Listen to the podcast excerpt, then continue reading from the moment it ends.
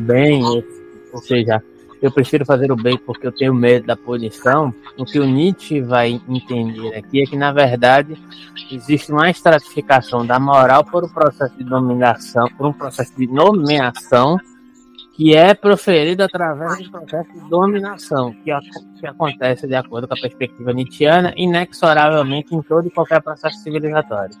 Então, aqueles que dominam dentro de, uma determinada, de um determinado contexto são que são capazes de nomear. E, diferentemente do que entendia por ré, esses que são capazes de nomear, eles criam nomes ou nomenclaturas, né, proferem determinadas, digamos assim, substantivações criam essa, essa divisão moral a partir do mesmo. Então, ele identifica isso, ele vai através de algumas terminologias que a gente viu nos encontros anteriores, está nas regravações anteriores, etc. Né? Diferentemente do que concebia Paul ou, por exemplo, os moralistas ingleses, né? na verdade, esse fundacionismo etimológico ele é derivado da, da, da, da dessa, dessa, desse contexto de dominação. Né? Então ele, ele, a partir dessas investigações é, de dados históricos que ele identifica, né, através de concepções etimológicas, ele identifica que isso é, é visível. Né? Então as primeiras formas de linguagem moral disponíveis para ele, segundo o delineamento que ele faz, mostram que na verdade bom e ruim denotavam determinadas associações hierárquicas que na verdade estariam ligadas à superioridade e inferioridade, ligadas a essas questões que eu acabei de, de dizer, né? Então, a palavra é, em alemão, né? Mal, originalmente carregava conotações, na verdade, de puro e simples, em contraste com as qualidades dos nobres em um dado contexto histórico, né? Criaram essa oposição enquanto diferenciação, porque foram eles que que se apresentaram como nobres porque dominaram em um dado contexto histórico. Né? Aí ele apresenta outras etimologias em grego e etc e tal. Né? Que é na, na próxima sessão, que eu estou fazendo um resumo do 4 e do 5. Né? No 5, ele recorrendo ao grego e ao latim, que é a continuação dessa questão, né? ele começa a elaborar essa questão da tática etimológica, que eu estou chamando aqui, né? Que mostra que nessas palavras, né? É, comparando ao exemplo que foi citado aqui agora, né, podemos detectar uma, uma nuance específica, né, que é uma autonomeação no qual os nobres, que são aqueles que predominam, né, criam essas etimologias como uma forma de distinção, né, de distinção referente à caixa que se considera superior. Né, além das próprias associações, como características boas, como poder físico, riqueza, bondade, também se torna capaz de nomear né, certos traços de caráter, como, por exemplo, como veracidade e autenticidade, por exemplo, que aparece lá palavra grega de esdros, né, que se contrapunha à falsidade das pessoas comuns. Né. E a palavra para bom, na verdade, era ágato, que originalmente significava bem-nascido, rico, corajoso. Então, dentro desse contexto, a gente pode observar que, mesmo com o declínio da, do processo aristocrático grego, né? É. Ágatos ainda mantém um certo sentido de nobreza espiritual, né? evidente no uso contraposto da palavra cáculo, ruim, para significar fraco, feio, covarde, inútil. Né? E essa concepção da, da análise etimológica de Nietzsche leva-nos, ou levaria-nos, a perceber que os primeiros sentidos registrados da, da moralidade elas denotavam certa, uma certa tendência à estratificação dos graus seletivos de uma classificação informativa social e psicológica, maneiras de estratificar o poder que muitas vezes são, de alguma maneira, para a nossa concepção mais atual, questionáveis, se não imorais, pelas medidas que vão surgir subsequentemente, como, por exemplo, no contexto dos modernos, né, que a gente vai criticar. Então, a gente começaria, na verdade, com o 6, que é o contexto que a gente vai adentrar aqui agora. É, tudo isso eu estou falando para poder chegar na questão da hermenêutica, lá no texto da, da autora, que eu citei para você, também tem a ver, de certa forma, com o texto das cartas de Martum, que eu tinha separado semana passada para poder entrar em alguns trechos, eu não sei se vai dar tempo hoje, Mas aí no próximo sábado a gente tenta delinear ele em relação à questão da pesquisa. Inclusive, eu fiquei, eu perguntei a você o seu, o seu e-mail para mandar novamente não sei se você tem um modelo salvo aí. É importante que você tenha um modelo para você ir criando mais ou menos tudo e poder a gente no sábado, já que é um sábado teórico e um sábado mais formalista no que concerne desenvolvimento da, da, do projeto, né? Então é importante que você tenha esse contato aí, quando você puder, se puder também, né? Para ir distribuindo. Se você não conseguir, né, também e, e acaba tentando alguma informação da coisa que você demonstrar interesse. Por que, que eu estou fazendo esse trajeto todo? Porque eu estou falando da institucionalidade, da institucionalidade relacionada à questão da hermenêutica e detrimento do feminino. Pode ser uma possibilidade para você aí desenvolver a sua questão, né, que envolve institucionalidade, processo de motivação, a questão do, da estrutura majoritariamente masculinista, para dizer o mínimo, né? que envolve processos normativos, que envolve processos de exclusão, que envolve processos de subserviência em relação ao feminino, o próprio feminino como algo subserviente ao masculino, e uma série de questões à luz de início e à luz da Tudo bem até aqui? Então, tá, tá claro que eu tô falando? Muito complexo. Tá tudo bem. Meu áudio tá bom? O áudio tá bom? Ok na partida 6 ele parece a figura do, do padre, do sacerdote, né? que vai demarcar especificamente uma delimitação de uma mudança de paradigma no que concerne os processos institucionais. Eu quero, e eu quero dizer que isso, quando eu falo de institucionalidade, eu estou falando de processos culturais, processos religiosos, processos científicos, formas de se perceber formas de se perceber intelectualidade, formas de divisão social que predominam dentro de um contexto epocal. Fica muito claro que a oposição que vai surgir, não exatamente nesse trecho, mas a partir desse trecho vai começar a ser desenhada, a distinção e a distinção também entre a oposição da figura do sacerdote e a figura do guerreiro. A gente já tocou já nessa questão, né, na verdade, né? E o sacerdote e o guerreiro, o entre o sacerdote e o guerreiro, ela demarca uma mudança de processos institucionais que demarcam, na verdade, todas essas questões entre duas limitações que são importantes para o Nietzsche, que é força e fraqueza. E aí é muito importante, eu não sei se a gente já conseguiu fazer a viagem sobre alguns pontos sobre a Ilíada, sobre a Odisseia, que é muito importante para entender como o Nietzsche também, de certa maneira, apesar de elogiar bastante os gregos, etc., ele também não está idealizando os gregos.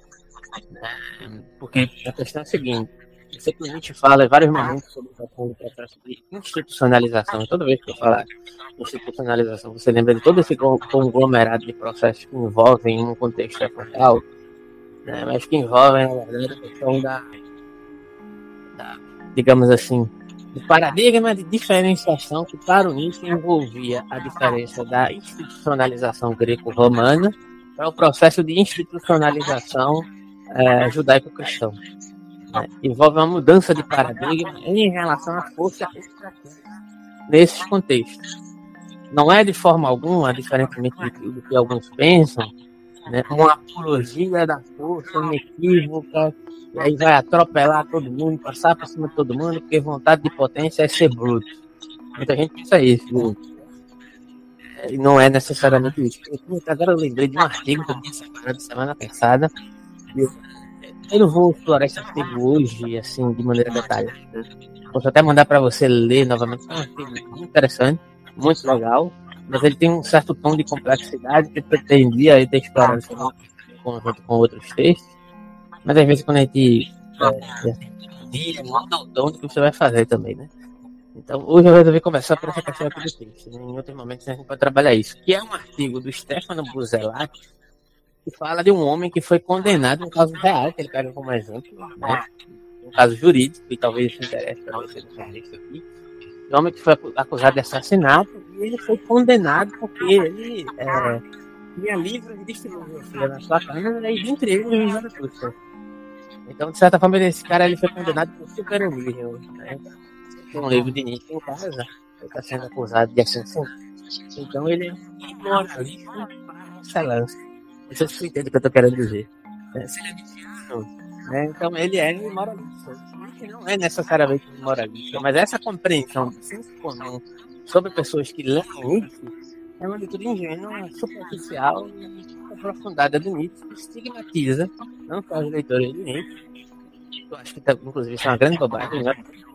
Eu estou lendo um determinado autor que que transformar nele, isso é uma, coisa, uma questão de maturidade, né? próprio esse tipo questão, né? Essa questão não se sustenta do Nietzsche ser na verdade, a questão moral para ele é uma questão importante. Entretanto, o combate dele é um certo tipo de moral. Né? Mais ainda, um certo tipo de moral que aprende a noção de fraqueza dentro de uma certa delimitação ideal. E aí, justamente a questão, na, no contexto grego-romano, da de Aquiles, por exemplo, você assistiu aquele filme? É, já assistiu Troia? Já, já assistiu esse filme? Já assistiu? Então, tem problemas ali. Mas a figura de Aquiles está mais ou menos assim, bem retratada, no sentido de que ele é uma, é uma pessoa que preza pela batalha, pela honra da batalha, né? independentemente dos, dos, riscos que ele corre, ele é alguém que preza por essa espécie de, de honraria, de se colocar em perigo em nome dessa honra, uma espécie de honraria de se colocar em perigo em nome dessa, dessa coragem do guerreiro, né? no final das contas, né? É muito estratificado dentro da compreensão nietzschiana. Porém, a questão da fraqueza do guerreiro ela também faz parte do seu caráter positivo. Só que existem maneiras de lidar do, do guerreiro com a força com a fraqueza que são características menos de um determinado recorte da cultura grega que também era complexa, também não era uma questão unificada. Você poderia encontrar fraquezas ali, idealizações, outras formas de cultura presentes em todo o contexto grego. Mas a gente escolheu pegar esse recorte, né? É do grego, para mostrar como é que eles lutavam, na verdade, com força e fraqueza, em detrimento do processo transitório para os aspectos do, do, do, sacerdote, ou da caixa do. Começou a segundo ele, tudo pela fraqueza. Né? Não existe lugar para força, ou se existe lugar para força, é um lugar de condenação. O sacerdote é aquele que é fraco que age pela astúcia e estratifica a fraqueza. O problema para o Nietzsche não é a fraqueza, mas é a exacerbação ideal da fraqueza dentro desse processo institucional que, na verdade, segundo ele, é muito profundo da vingança, porque essa é a astúcia né, da utilização racional dessa psicológica do processo judaico-cristão, segundo Nietzsche. Então, a proposta do Nietzsche é o seguinte: é um, no geral, é um importante entre inflação e declínio dessa força e dessa fraqueza. Inflação entendida aqui como exacerbação da força, seja como parâmetro egocêntrico, ou seja como parâmetro físico.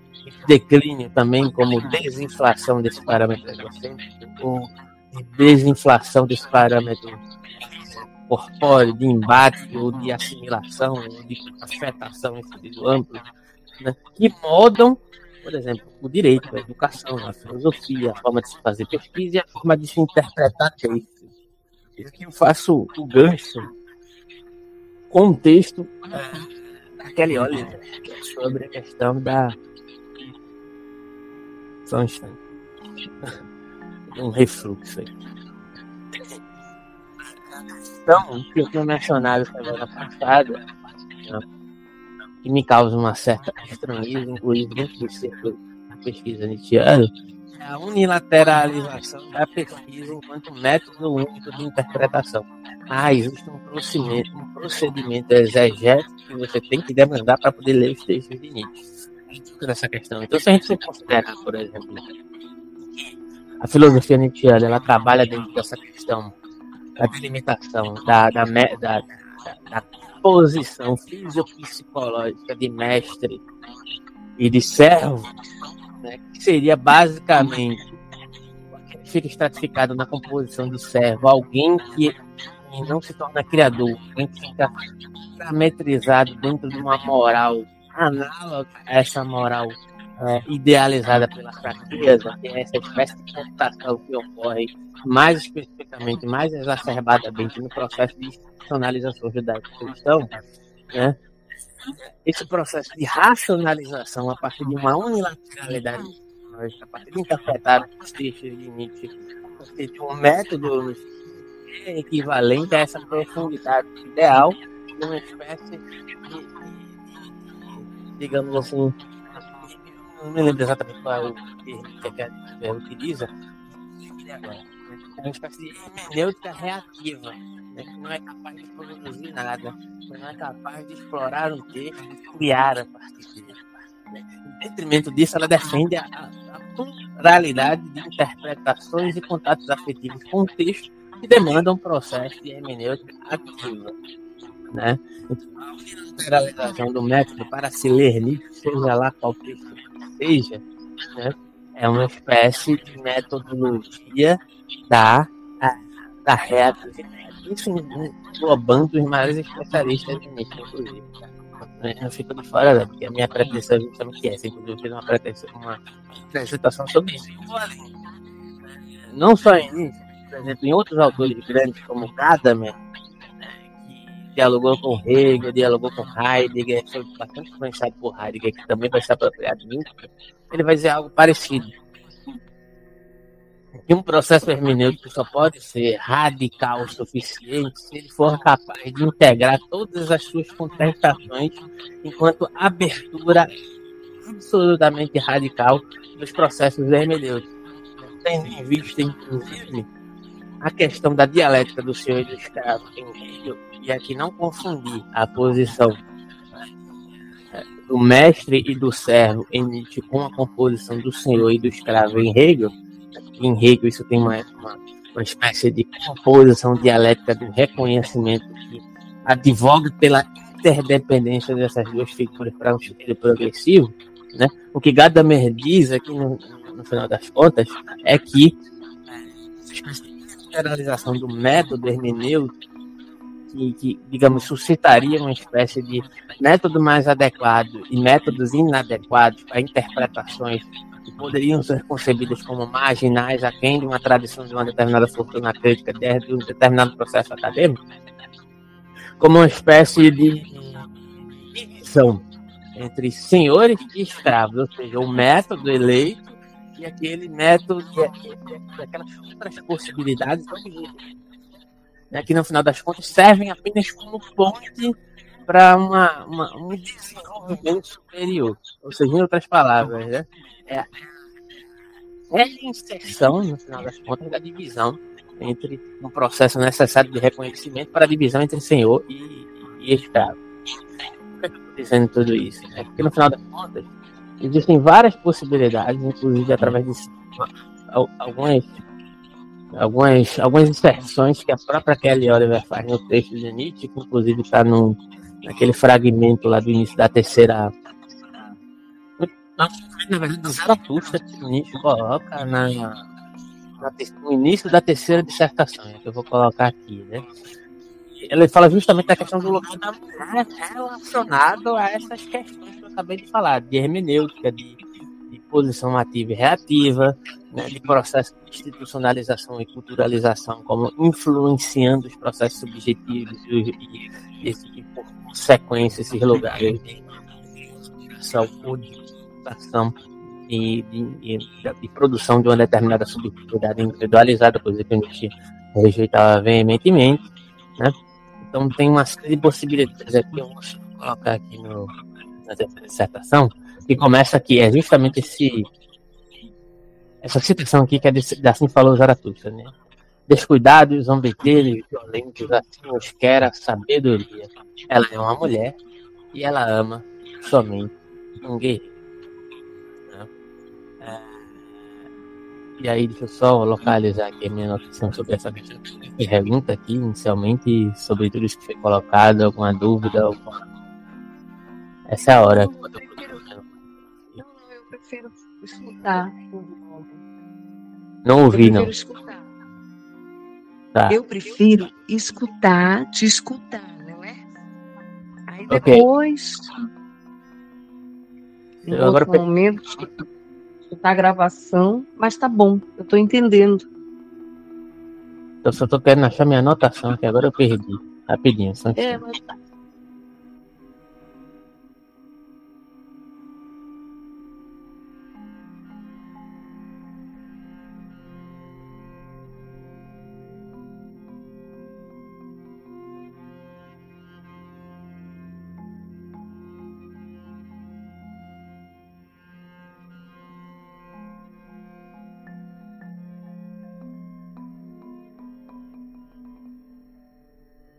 Isso aqui é muito interessante, porque uh, tem um contexto, né?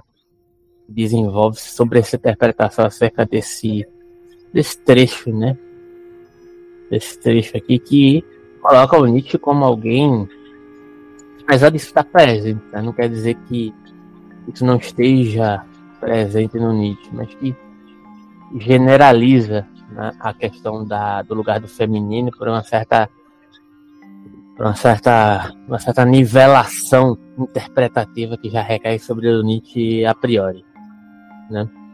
Então, por exemplo, né? aqui ó, se a sabedoria é uma mulher e, portanto, ela quer que sejamos corajosos, despreocupados, zombeteiros, violentos, então não poderíamos então não poderíamos fazer a pergunta: o que a mulher quer? Né? Segundo uma interpretação que é majoritária atribuída a esse trecho, né?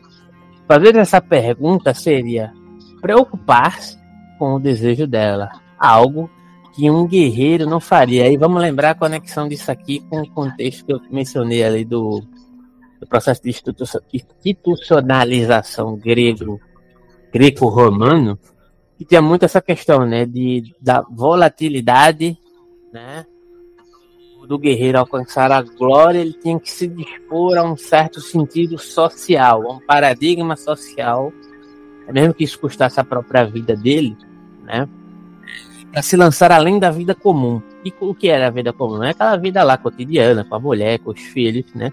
A mulher e os filhos ficassem em casa porque eu vou à batalha, né?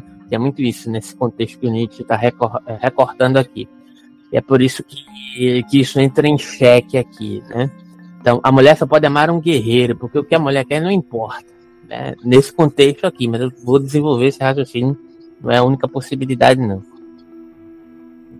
Então, né, essa maneira pujante, supostamente pujante, apresentaria-se dentro dessa, dessa postura, digamos assim, né?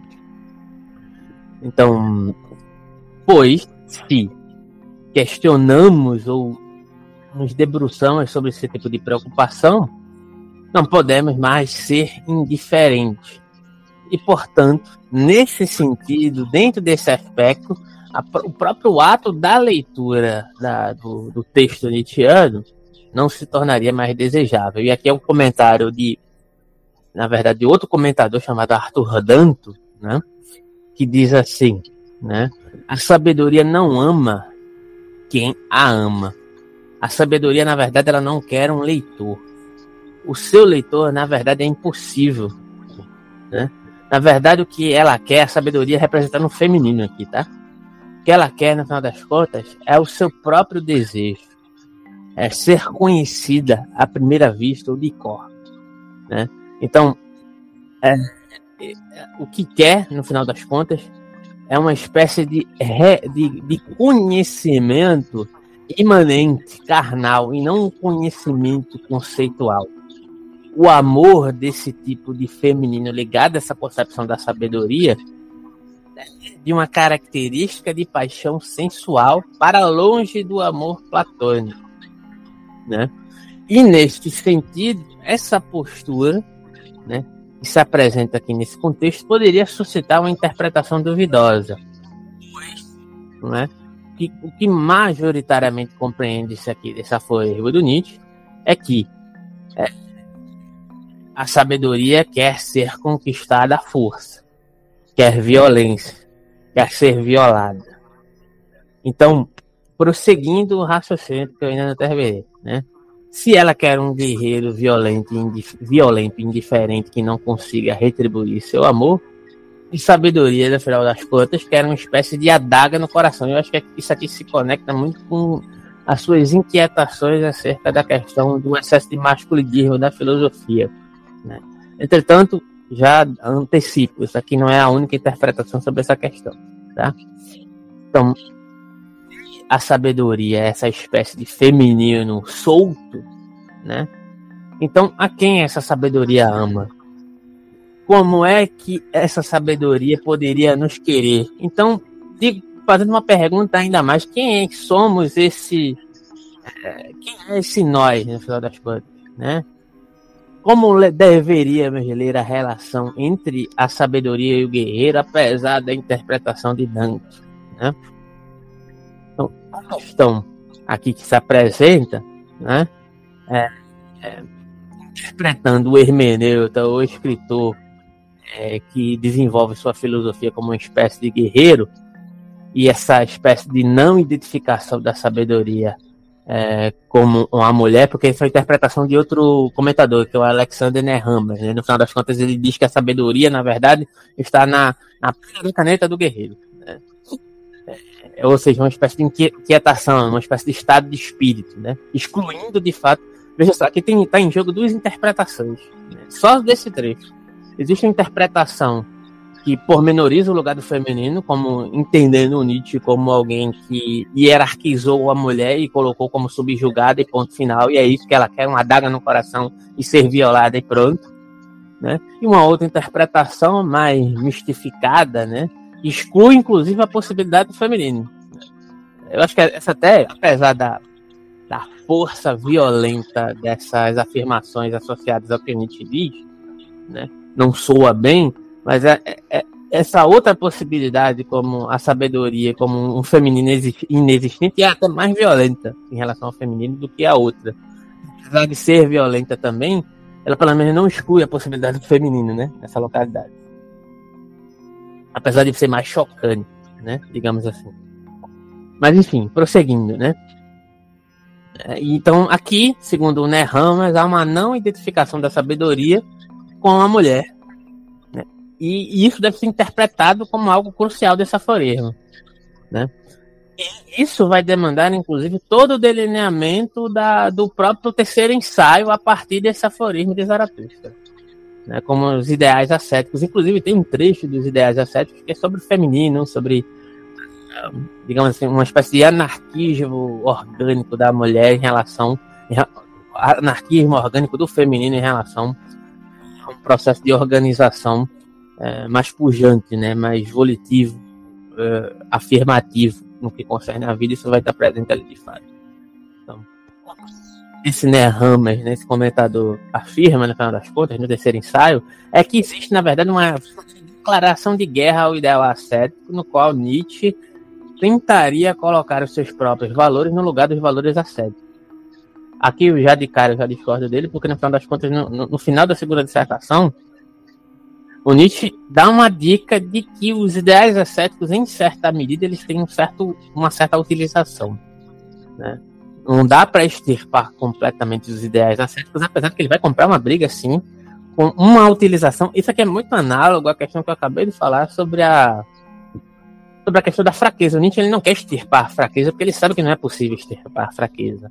Então, sendo o ascetismo utilizado dentro de um parâmetro análogo como um tipo de fraqueza, ele também pode ser potencializado se bem utilizado, né? segundo as suas interpretações. Mas, enfim, seguindo essa interpretação aqui, é, segundo Nehammer, o Nietzsche seria o guerreiro que travaria uma guerra contra o próprio ideal ascético. Então, o próprio Nietzsche seria o amado da sabedoria, né? E, e a tese do terceiro ensaio conceberia que seria um, uma espécie de entrave de uma guerra total contra o ideal ascético. Só que, como eu disse aqui, a, a comentadora ela me acompanha no raciocínio, né? A Kelly Oliver, no final das contas, porque esse texto é de uma mulher dialogando com leituras masculinas majoritariamente, e eu concordo com ela, acho que a leitura dela é mais coerente, né? ela é mais multifacetada, ela é mais plural, ela é mais provocativa, é mais filosófica do que todas essas. Ela fala sobre a ambivalência que está presente. Tá me ouvindo? Tá aí, né? A ambivalência que está presente no terceiro ensaio. E, na verdade, o que o Nietzsche está fazendo é um processo de diagnosticação que envolve significados e os processos dos ideais ascéticos em suas diversas modalidades. Isso a gente já viu, inclusive, está gravado, eu acho. Se não tiver gravado no drive nosso aí dos nossos encontros, está gravado em alguma das apresentações que a gente fez em conjunto ali no grupo de estudo. Né? Condená-lo veementemente de uma maneira unilateralizada, né? Na verdade, o que ele está preocupado é no nuançar dos ideais ascéticos. Né?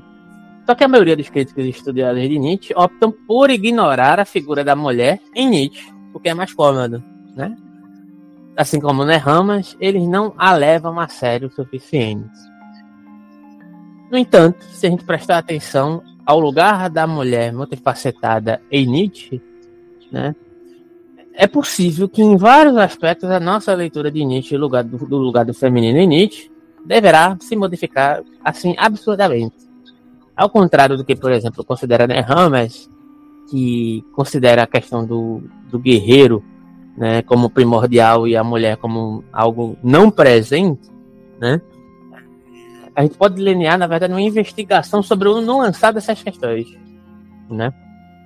É, que na verdade é a questão, a lição que devemos aprender em relação ao guerreiro e a mulher, ou feminino, e o escritor, leitor e a sabedoria que envolve a questão, no final das contas, sobre os processos hermenêuticos que o Nietzsche também, não dá para negar que o Nietzsche está provocando, né? Desde o Nietzsche, o problema do Nietzsche com os filólogos clássicos, está envolvida essa questão do método unilateralizado, inclusive de hermenêutico, eh, do método hermenêutico. Você lembra que eu comecei sobre a questão da etimologia, né, da etimologia de como o Nietzsche está diagnosticando a questão daqueles que predominam, eles são capazes de nomear. Isso aí não é à toa, nada disso é à toa, sabe por quê?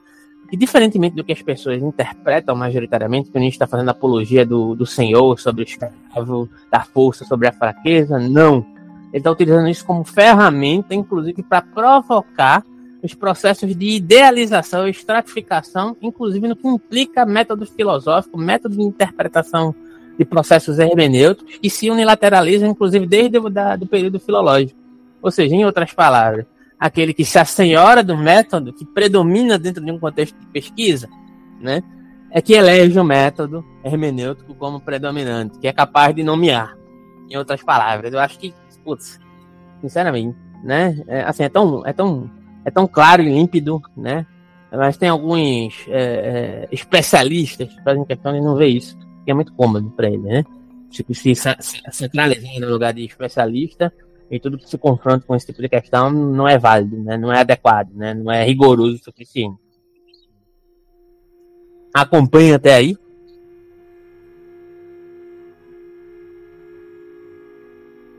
Acompanha até aí. Sim, eu tô acompanhando. Então. Tenta tudo bem. É porque eu não quero te interromper. Beleza, vamos lá. Tanto para Nietzsche como, por exemplo, para Platão, e aqui eu vou entrar pelas vestes do amor nesse contexto entre guerreiro e mulher, escritor, leitor e sabedoria, né? Isso está presente no Fedro de Platão. É bom dar uma olhada ou no, ou no Fedro, é um livro curtinho, ou dar uma olhada também em algum artigo que fale sobre o Fedro, né? Mas se comprar para Platão, o amor é um meio para a alma nobre ou aristocrática, né? assim como em Nietzsche, de certa maneira. Né? Mas Nietzsche, na verdade, investe as noções platônicas de nobre e vil. Para Nietzsche, no final das contas, a elevação à nobreza não é uma espécie de elevação às formas transcendentes e blá blá blá, formas espirituais e etc e tal, né? Que traga consigo um autoconhecimento contido né? A ideia de reminiscência em Platão, né? Que, que o conhecimento está dentro de nós, nós só precisamos relembrar e etc e tal, né? E traz um afastamento da corporeidade, da imanência, né? Ao invés disso, para Nietzsche, a elevação à nobreza, na verdade, é uma elevação que passa pela questão da sublimação corpórea, né? Que traz consigo, na verdade, uma espécie de zombaria de si, né? é, uma, uma espécie de parodiação de si, né? É, e um certo afastamento de determinados usos dos ideais ascéticos, né? certas nuances.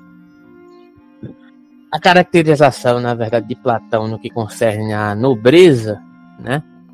É, ela não é menos violenta do que é atribuída a Nietzsche. Por exemplo, no Fedro, Platão pinta uma espécie de quadro sangrento da autoviolência é, necessária para superar a baixeza do eu e alcançar o nível da nobreza da alma. Ou seja, tem um jogo aqui de dessubjetivação e objetificação dentro de um processo é, daquilo que Platão concebia como a essência da alma. Né? Então, é, o corcel negro desenfreado, que representa a sensualidade na metáfora de Platão, deve ser espancado violentamente, como, como se fosse até a morte, para que a alma possa superar suas paixões vidas. Ou seja, é um espancamento do que? Da imanência. É um espancamento do que? Oreidade. É um espancamento do que? Da não idealização da vida. Né? O que é mais interessante nessa metáfora de Platão, né? É, e os métodos que poderíamos associar, por exemplo, às paixões corpóreas e à violência física, é que, de alguma forma, isso esteja associado com uma ebulição dos processos intelectuais que, que trariam à tona a razão, né? Aí você vai encontrar lá no Fed, né? O cocheiro, a razão, usa a violência corporal contra o corcel negro, que é o instinto, digamos assim, né? Enquanto na metáfora de Platão, os métodos de violência física associados a, a uma espécie de luxúria corporal se voltam contra a paixão corporal, na genealogia nietzschiana, os métodos de argumentação e escárnio associados ao intelecto e à razão se voltam contra a razão. Né? Então, na genealogia, o que acontece é o seguinte: o corcel branco é que recebe o chicote. Né? Então, a gente pode ir para além da, desse paralelo entre a genealogia e o Fedro de Platão. Né? Aquilo que é concebido como uma espécie de Eros nietzschiano pode ser lido contra o Eros socrático, né? em certa medida, porque é o seguinte: no banquete, aí já outra obra de Platão, né? No banquete, Sócrates afirma ter aprendido com uma mulher, Diotima, é mais uma vez o lugar do feminino, né? Que era o Zé intermediário entre a ignorância e a sabedoria, entre o mortal e o imortal, ou o humano e o divino, né? Já no aforismo de Nietzsche, esse que a gente acabou de citar, o amor é intermediário Veja como, é, veja como a leitura vai mudando aqui, né? Começou tão violento, tá ficando até interessante agora, né? O amor é intermediário entre a sabedoria e o guerreiro. Ou seja, já não existe aqui, ou pelo menos existe uma indicação, na verdade, não de subserviência da sabedoria ao guerreiro, mas existe um outro elemento, né, que é o Eros, que apresenta-se como uma espécie de modulador entre a sabedoria, que pode ser interpretada como feminino, né, e o guerreiro, né? essa espécie de volição desenfreada, né? Então, o amor da sabedoria, na verdade, é o amor da sabedoria que os une. Então, dentro desse dado contexto, Nietzsche não, não, não apenas inverte o sensual e o transcendente em seu relacionamento através de Eros, mas também inverte uh, as posições de amante e amado, tanto no discurso de Fedro quanto no de Sócrates do banquete. O amante usa sua sabedoria para conquistar a, tanto sua própria luxúria quanto a sua amada relutante. Nietzsche, por outro lado, coloca o guerreiro na posição passiva. Né? A sabedoria ou a mulher é a amante e o guerreiro é o amado conquistado. Esta inversão, portanto, contudo, na verdade, seria incomum nos textos de Nietzsche, razão pela qual parece mais promissora para um sujeito feminino. E aí vamos lembrar que tem um prefácio que tem Para Além do Bem e Mal, onde Nietzsche nos pede para supor que a verdade é uma mulher procurada pelos filósofos dogmáticos. Em outras palavras, aqui a verdade mulher é o amado irremediavelmente perdido para o amante impotente, né? É uma espécie de piada? O fato de que no aforismo de Zaratustra a mulher, a sabedoria, é a amante ativa, né? E o guerreiro é o amado, é, é o amado, é ignorado pela maioria dos estudiosos que comentam essa passagem, né? Como por exemplo o nosso amigo lá, o Nehamas, né? Ele afirma que a mulher não é importante nessa passagem, né? E, e dentre outros, né? Parecem na verdade é, é, interessados, né, na verdade, na relação entre o guerreiro e a mulher, mas dentro de um processo de subalternização no lugar da mulher, né, como uma espécie de desimportância, uma espécie de subserviência, né. Alguns deles escolhem um caminho que é mais conveniente do que satisfatório, para evitar a questão controversa de Nietzsche e a mulher, né. Embora alguns deles reconheçam que o guerreiro é o amado passivo da sabedoria, né. Por exemplo, há uma interpretação que restaura mais propriamente a concepção platônica entre amante e amado, é, guerreiro e mulher, perguntando quem ou o que então o guerreiro ou o nobre ama, né? Que poderia restaurar a ideia do guerreiro à posição de amante. Então, posicionaríamos, na verdade, a questão de Zaratustra como nobre guerreiro amante, né? E responderia a pergunta: quem o guerreiro ama? Ao indicar que Zaratustra fala do desejo do guerreiro, quando diz que de tudo que está escrito ama apenas o que um homem escreveu com seu sangue, é, o guerreiro nessa situação é tanto o escritor Zaratustra, né, que nesse caso aqui representaria Nietzsche, quanto o leitor que apenas ama o que ele mesmo escreve com seu próprio sangue, né? Então, nesse sentido, o guerreiro ama um leitor que não procura compreender, mas que apreende, mas que aprende entre aspas, de cor. Né? Então, a questão aqui que se apresenta é a seguinte: Zaratustra proclama, e aí abre aspas aqui, que quem escreve com sangue aforismos não quer ser lido, né? mas aprendido de cor. Afinal, o amor é uma questão de coração. O querido leitor é necessariamente um leitor passivo que se submete a uma marca com aforismos ardentes. Então, através desse processo de leitura de cor, o leitor se transforma no nobre guerreiro, ou seja, é uma espécie de leitura intuitiva, afetiva dos processos a partir da metodologia nietzschiana, segundo essa interpretação. Né? Então, ao submeter-se ao texto, o leitor se torna ativo. Né? Ou seja, é uma espécie de, de metodologia de leitura intuitiva. Né? Que se exacerba aqui dentro dessa, dessa espécie de compreensão, que já é um deslocamento majoritário né, da, do lugar da, da sabedoria como, como aquela que é capaz de, de, de, mediar o guerreiro através da nivelação do amor. Né? Isso é uma outra, um outro tipo de leitura que, que na verdade, coloca a passividade, a disponibilidade ao texto né, do leitor, do escritor, né, do leitor que, que se dispõe a essa noção de afetividade como um processo reativo de dissolução da sua reatividade que se transforma em, em uma posição ativa, né? Como, desde o, desde o início que eu estou falando aqui, os processos de institucionalização de força e de fraqueza que se relacionam com esses momentos aqui. Né? objetificação pluralizada em detrimento de uma dissolução da subjetividade unilateralizada. Né? É sempre como esse jogo de inflação e declínio e destruição de si, né? de um si unilateral, de um si subjetivo, demasiadamente encerrado em si mesmo. Né? E essa autotransformação não é, e aí você vai lembrar né, que eu citei a questão da reminiscência, da sabedoria de si que já está contida internamente, se diferencia do, do, do tipo de autoconhecimento socrático platônico. Né? Mas, na verdade, é necessária uma ruminação afetiva como diz o próprio Nietzsche no prefácio da genealogia. Ainda esse tipo de interpretação sustentaria que os relatos quase científicos da genealogia também podem ser lidos como mitos com o propósito de autoeducação do leitor. Na verdade, para a transformação do conhecedor em um leitor que rumina. Né?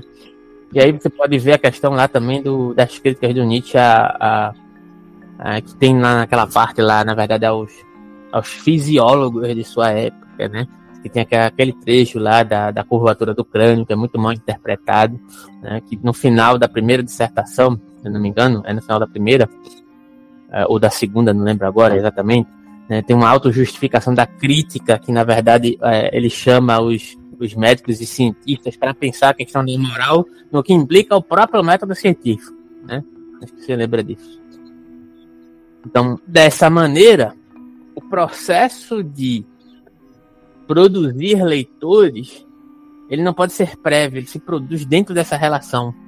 E aí Nietzsche cria o seu próprio leitor. E, como a gente acabou de ver, de alguma maneira, ao mesmo tempo masoquista e sádico, tão quanto aquele que aparece como o lugar do amante em relação a ou o amante ou amado em relação à sabedoria dentro dessa, desse contexto do aforismo, né? Que escreve não apenas com seu próprio sangue, mas também com o sangue de seus leitores, né? E aí voltando para a interpretação de Dante, né? Que enfatiza a violência que os textos de Nietzsche causam aos seus leitores. O aforismo seria, na verdade, a melhor arma do filósofo, pois com um punhal que viaja velozmente, aloja-se no leitor. Né? Então, o aforismo, de alguma forma, é implantado e metabolizado no leitor. Né? Então, desta feita, os aforismos de Nietzsche devem ser dolorosos.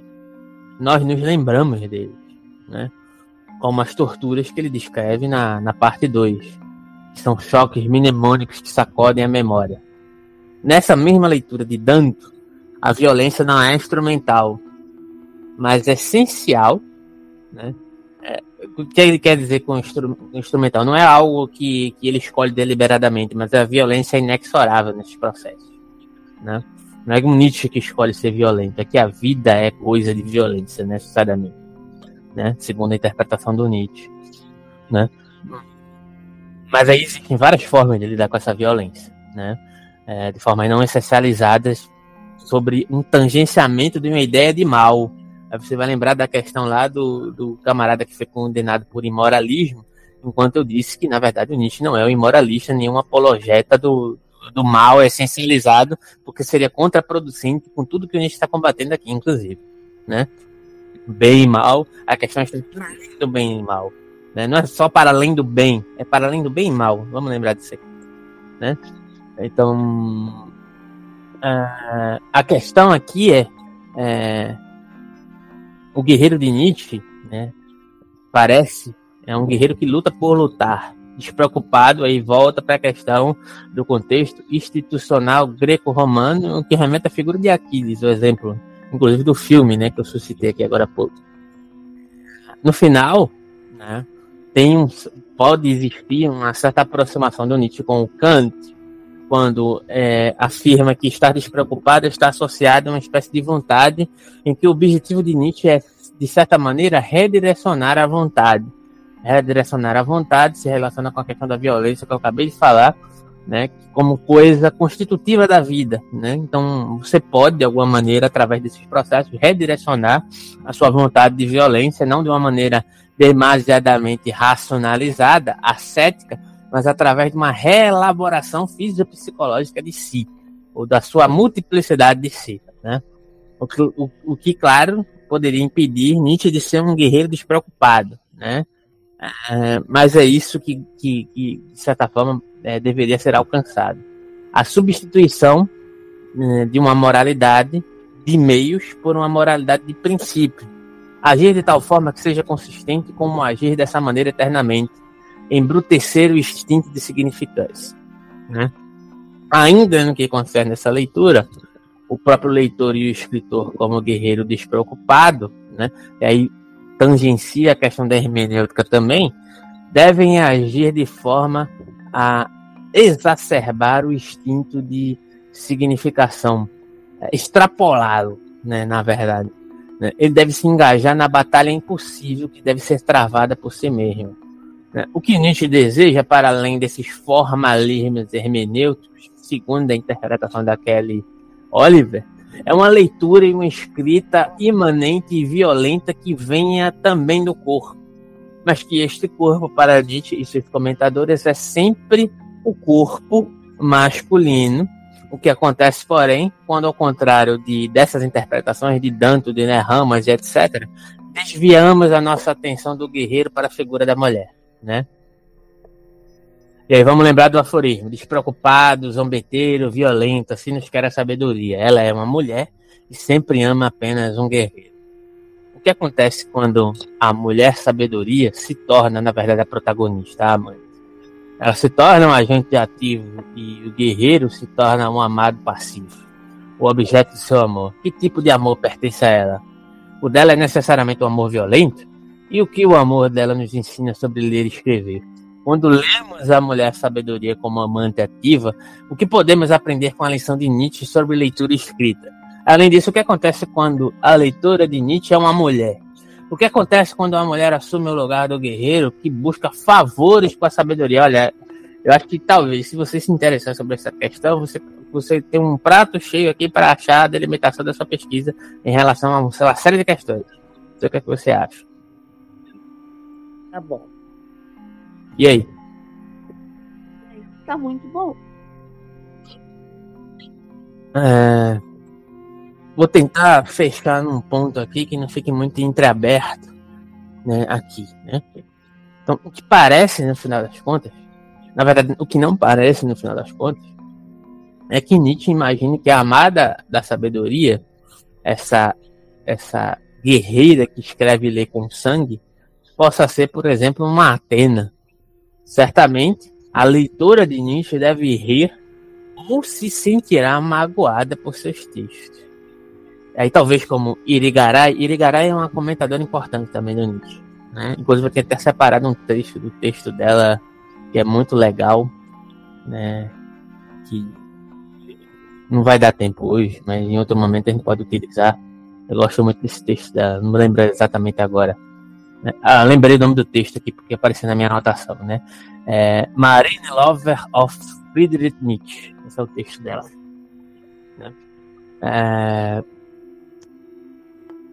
E agora eu me perdi na anotação. Ah, aqui, talvez o que ela supõe no final das contas é, é que não podemos deixar de zombar do próprio Nietzsche por seu medo do próprio corpo é, e do corpo e também do, do, da figura feminina que aparece na, no, nos seus textos. Né? E certamente imagens de uma mulher lendo e escrevendo com seu sangue trarão consigo interpretações muito diferentes do processo de ler e escrever. O que significaria para uma mulher escrever e ler com seu sangue? Né? E Garay, no seu texto que eu acabei de citar, lamenta que Nietzsche ignore o sangue da mulher. Faltava algo vermelho, um toque de sangue e vísceras para reavivar a vontade e restaurar sua força. Irigaray sugere ainda que Nietzsche esquece o sangue de vida, o sangue materno, que ainda faz uma mancha, né? É, ninguém deve notar a abertura para o palco da mesmice, o que não é mais possível sem a supressão de todo o corpo. Essa é a citação de Nietzsche, tá? Embora Nietzsche defenda a escrita e a leitura como um derramamento de sangue do guerreiro viril, ele esquece o sangue das mulheres que flui para uma nova vida sem a faca, sem a automutilação, mutilação de outros. Né? É propriamente a, a, própria exacerbação da vida em sua em seu maior ápice, né? Eu acho que é isso que ela está querendo dizer aqui, né?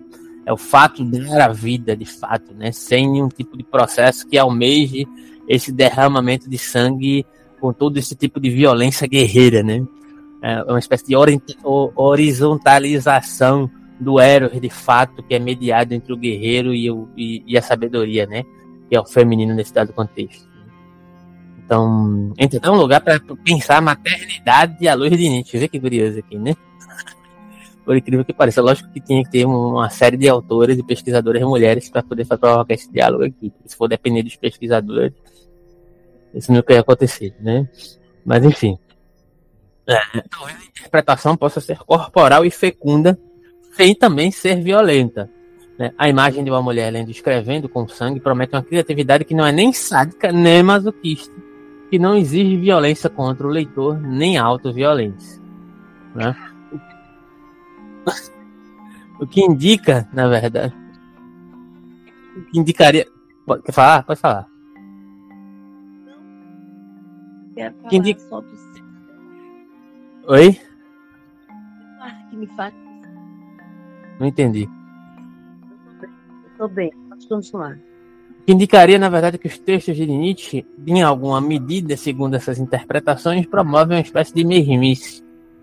enquanto cantam louvores à diferença, porque esse tipo de diferença interpretativa nietzschiana é sempre, a, é sempre a diferença definida pelo mesmo, ou seja, pelo masculino, ou que, o que chamamos aqui de outro do mesmo.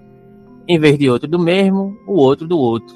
Outra maneira de dizer isso pode ser que as noções de moralidade ativa e de leitura ativa de Nietzsche são sempre meras reações à moralidade reativa e à leitura reativa. O que Irigaray afirma é que Nietzsche nega a diferença fundamental dessa mediação da diferença sexual. Ele ignoraria a diferença da mulher. Em particular, os textos de Nietzsche negariam o corpo materno no qual nascem todos os seres humanos e para encobrir esse assassinato do corpo materno, para enxugar o sangue e lavar a mancha, ele deve negar totalmente o corpo. O corpo nos lembra sempre aquele primeiro corpo, o corpo materno que nos sustentou é, e recorda-nos o sangue materno do qual nascemos. Ainda, imaginar o sangue de uma mulher é imaginar a diferença. Mas Nietzsche não consegue imaginar o sangue de uma mulher ou o que significaria para uma mulher ler e escrever com seu sangue porque as manchas de sangue nos seus textos são resultado de um homicídio, de um matricídio, né? E o sangue na morte e não o sangue da vida. Na verdade, na final das contas, o que devemos interpretar, a mulher não é a guerreira que a sabedoria ama, né? Assim, embora Nietzsche proponha uma forma de ler e escrever que se abre para o seu outro, uma leitura escrita a partir do corpo, este corpo é sempre um corpo masculino, torna-se claro ao tentar colocar a mulher na posição de sujeito como leitora ou escritora no discurso de Nietzsche, e que nesse lugar ela está deslocada. Assim como Freud, Nietzsche faz da mulher e do feminino um objeto para um sujeito masculino. Como Freud, embora Nietzsche abra a filosofia para o outro, o corpo ele fecha a possibilidade de um outro especificamente feminino e assim elimina a possibilidade não estratificada mediante um processo de idealização do corpo de uma diferença imanente sexual. Eu acho que esse diálogo é muito frutífero, né? Pra, a gente precisa, lógico, não, em alguns pontos eu acho muito interessante, eu concordo aqui com 90% do texto, mas tem alguns pontos que eu acho que dá para retrabalhar, né? Nesse texto aqui, nas anotações, mas assim, é de uma força, é de uma pujança, é de uma voracidade interessantíssima para trabalhar e, e, a intenção aqui era pegar justamente esses pontos da genealogia da moral, os processos institucionais, porque a minha conclusão a, acerca de tudo isso é sobre a questão da institucionalidade e das composições arquetípicas no que concernem, independentemente, só para fechar com um raciocínio que eu iniciei no texto da genealogia da moral, né? Independentemente de contexto é, greco-romano ou contexto judaico-cristão, o que está implicado aqui apesar da transição institucional, essa transição institucional opera majoritariamente dentro de uma composição arquetípica masculina, seja por uma espécie de estratificação da, da, da fraqueza como modulação institucional dentro do processo judaico-cristão, seja dentro do recorte nietzschiano do contexto grego, que administra de maneira mais volitiva a força e a fraqueza, né? também não existe um lugar é, predominante arquetípico feminino, independentemente dos processos religiosos ou morais ou científicos que estão em jogo, em ebulição. Mas dá para pensar essa possibilidade luz de Nietzsche? Dá. E os nossos pensadores estão ajudando a recolocar essas leituras nuançadas que muitos pesquisadores se recusam a fazer, de recolocar o lugar feminino, enfrentando Nietzsche e pensando com Nietzsche. Né? É, eu acho que isso é muito importante de ser ressaltado, porque Inclusive, estudar Nietzsche envolve, é, digamos assim, é, é, pensar contra Nietzsche também. Ele nos convida a isso. Ele nos convida a enfrentá-lo né, e derramar o seu próprio sangue, né, apesar da sua, digamos assim, da sua negligência é, para com um lugar, por exemplo, de um feminino mais exacerbado em determinados trechos da sua obra. Né? Então é mais ou menos isso que eu queria trazer hoje. Não sei se foi interessante para você, foi bom para você, né? E é isso, né? Acho que tem muitas questões a serem pensadas e elaboradas à luz da sua ideia de trabalhar o feminino acerca de de exacerbação da violência, exacerbação do, do, dos paradigmas institucionais em sentido amplo no lugar do masculino, que termina desembocando nesse processo de violência constante referente à figura da mulher e do feminino de um modo geral, né? Pensar isso à luz de Nietzsche. Essa era a minha intenção hoje aqui, trazer essas questões. Que tal?